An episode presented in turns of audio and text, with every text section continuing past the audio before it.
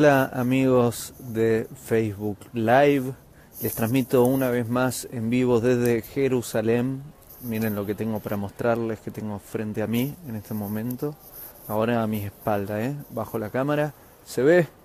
Eso es el cótel, o conocido en español como Muro de los Lamentos, o conocido en inglés como Western Wall. Estoy justo enfrente, un lugar especial y emblemático. Me conecto hoy para hacer un video bien importante. Es para responder a dos preguntas. ¿Por qué el concepto de debemos amar a nuestro enemigo? Y prácticamente cómo se hace para amar a nuestro enemigo. Vamos por la base, ¿qué es un enemigo? Porque ahora hay muchos que por ahí están diciendo, no, yo no tengo enemigos, yo amo a todos y todos me aman.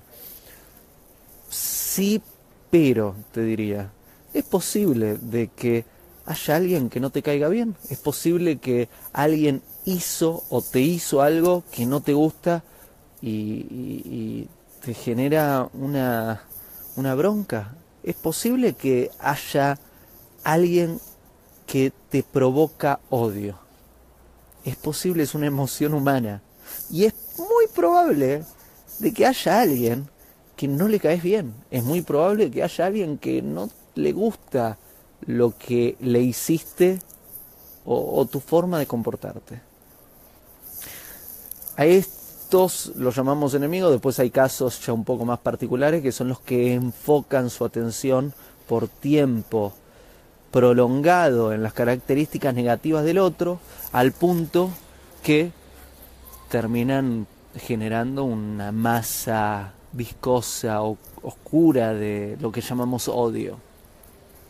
Ahora bien, los que me siguen en las redes sociales me habrán oído decir o me habrán leído escribir más de una vez que el corazón refleja, que los corazones reflejan como el agua de una laguna calma.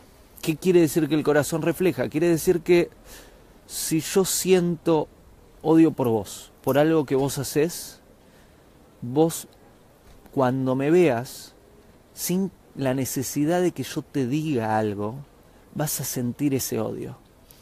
Y al yo sentir ese odio por vos, tu corazón en a menos que tengas una gran conciencia y un gran manejo de, tus emociones, pongamos el caso de que la mayoría somos humanos y no hay gurús dando vuelta, es muy probable de que tu corazón refleje mi corazón, que porque vos sentís el odio que te tengo, vos me odies de vuelta.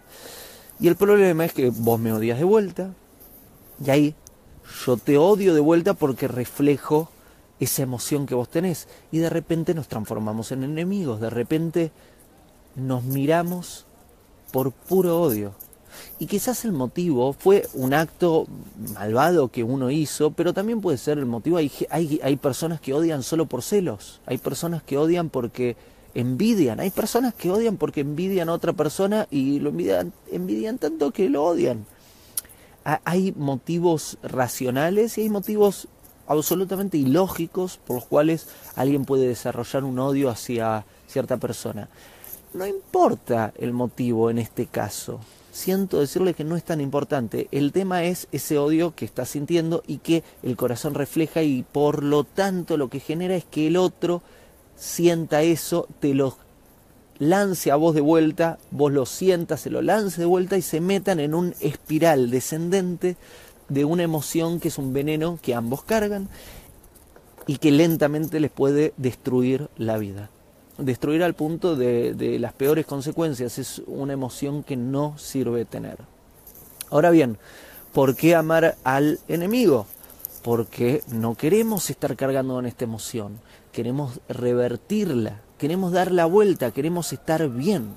No necesitamos malas emociones dentro de nuestro cuerpo. Y si bien una emoción negativa, tenemos que utilizarla para, para crecer, para revisar qué es lo que tenemos guardan, guardado, qué es lo que ahí clama nuestra atención, nuestro trabajo, para elevarnos, para crecer un poco más, para ser un poco más grandes, para ser un poco más sabios en esta vida.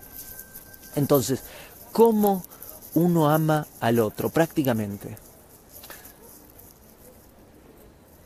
El amor, sé que muchos van a decir es un sentimiento, pero el amor se acerca más a un verbo que un sentimiento. Hay una parte emocional del amor y hay una parte que es verbo, que es accionar. Y muchos creen que el dar viene del amor, pero creo que sucede a la inversa. Creo que el amor viene del dar. ¿Qué quiere decir esto? Cuando uno le da a alguien, genera amor cuando a uno le dan, también uno recibe, también siente amor, pero el amor grande es el que sucede cuando damos, cuando uno le da a alguien siente amor. Entonces, ya hablamos de lo que sería un enemigo, ya hablamos de por qué sería importante que amemos a nuestro enemigo. Ahora bien, ¿cómo se ama a nuestro enemigo? ¿Saben cómo se hace?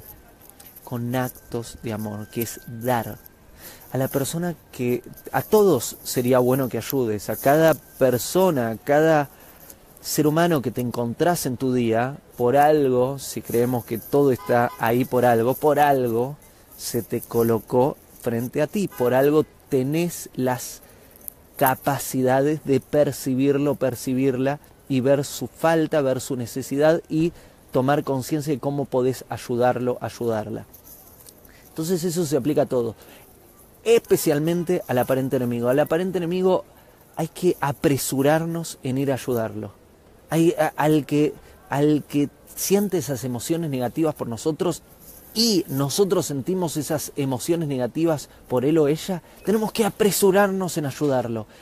De toda la forma que podamos. Ayudarlo en el trabajo, ayudarlo en esto, ayudarlo en lo otro. Van a ver cómo se revierte lentamente la emoción. Cuando le estén ayudando a quien menos les gustaría ayudar, van a ver que de repente van a desarrollar cierto amor, cierta empatía, cierta compasión, cierta dulzura hacia, hacia, esa persona. Y esa persona va a sentir lo mismo hacia ustedes.